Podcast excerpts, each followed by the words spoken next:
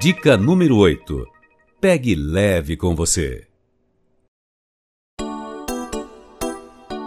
Quando as coisas não parecerem ir bem, não pratique o autoflagelo aumentando ainda mais sua carga de problemas e colocando-se em uma situação de vítima. Tenha orgulho de você mesmo, inclusive quando a maré não estiver a seu favor. Nosso comportamento nas horas difíceis é que constrói os fatores que nos tornam notáveis ou esquecíveis. Toda vítima tem uma ótima teoria sobre como os acontecimentos e as pessoas deveriam ser. O sucesso tem muitos pais e o fracasso é órfão. Portanto, sua habilidade de reagir tem de estar à altura de seu desafio.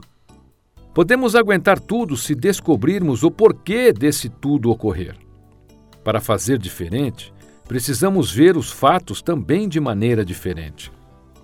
Perdemos muito tempo tentando consertar a realidade quando devemos nos concentrar em descobrir as razões de ela não estar saindo como planejado. Como diz o ditado, chacoalha o galho que a fruta cai. Isto é, crie sua própria visão sensata de tudo. A vida termina somente para quem não sabe recomeçar.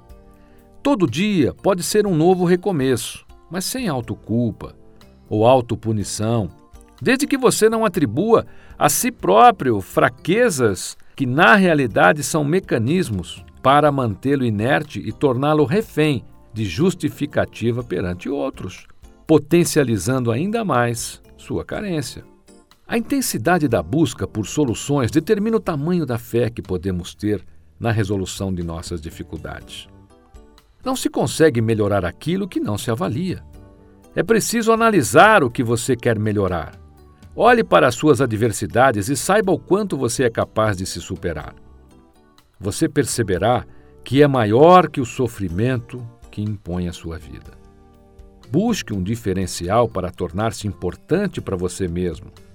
Nossa confiança interior não vem enquanto reclamamos, mas enquanto fazemos e buscamos o melhor para a nossa vida.